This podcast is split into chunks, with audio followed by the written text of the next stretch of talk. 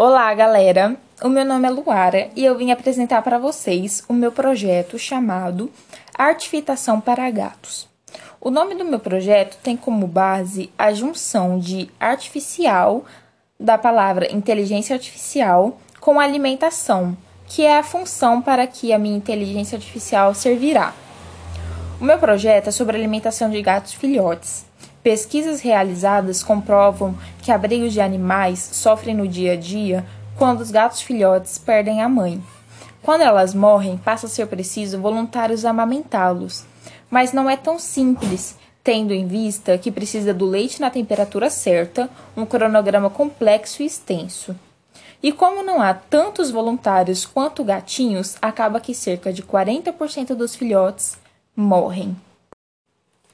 Buscando resolver esse problema, a minha ideia de projeto é criar uma máquina de alimentação com medidas retangulares.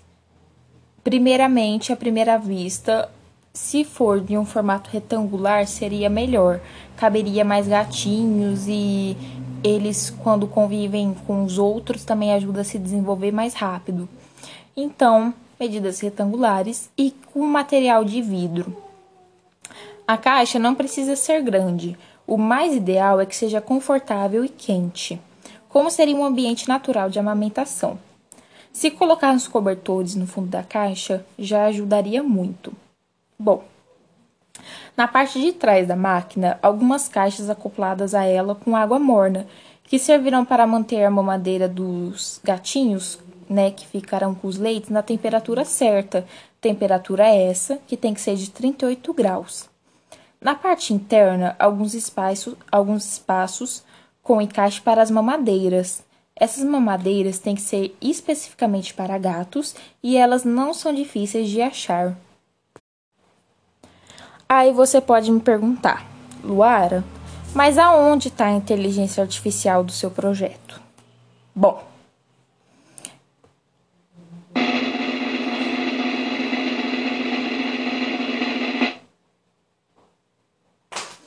A inteligência artificial no meu projeto é a parte fundamental dele. Ele é o que dá ele é o que dá vida ao meu projeto e realmente faz ele ter um impacto na sociedade. Bom, a, tec a tecnologia artificial que eu vou usar é a chamada Teachable Machine. Eu soltei a voz do Google porque eu não sei falar inglês e eu acho que vai dar uma descontraída. Bom, essa tecnologia detecta imagem, áudio e até movimentos. Como os gatos pedem comida de uma forma muito muito fácil de detectar, eles choram e se contorcem ao mesmo tempo, realmente procurando a teta da mãe. Bom, ao ensiná-la e padronizá-la esses sons e movimentos nessa inteligência, seria, será possível é, fazer com que ela fique ligada e seja configurada para emitir um determinado som.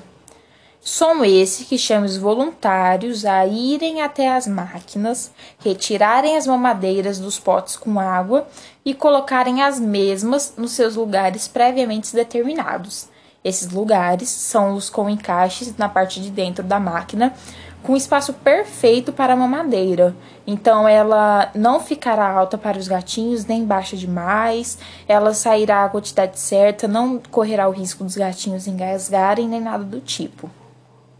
Os gatinhos, mesmo muito pequenos, têm a capacidade de sair da teta da, da mãe sozinho.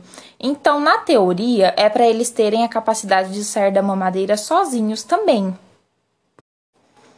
Assim, sendo necessário, só depois que os gatos terminarem de mamar, os voluntários irem novamente recolherem as mamadeiras, preencherem com leite de novo e voltarem elas para a máquina.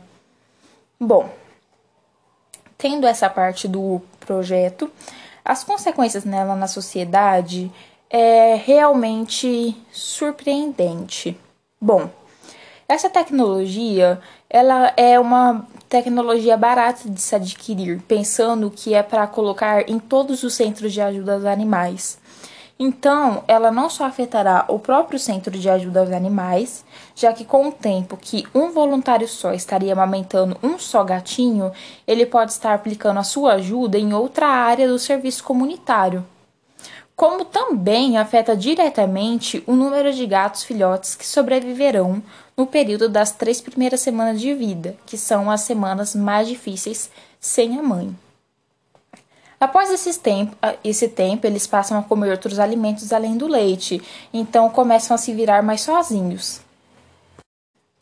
Esses gatos sobreviventes podem ir para adoção e poderão nos retribuir em forma não só de carinho, mas também trazendo benefícios comprovados para a nossa saúde, como controle dos impulsos violentos, a regulação da nossa pressão e manter os nossos triglicerídeos em um bom nível.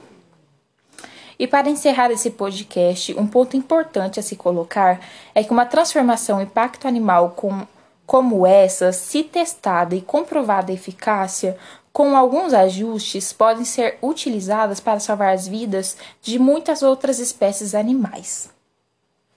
Esse projeto é muito importante para mim, já que a minha missão de vida é ajudar os animais. Então eu fico muito grata por poder, por poder apresentar o projeto para vocês e por vocês terem ouvido até o final. Muito obrigada e tchau, tchau.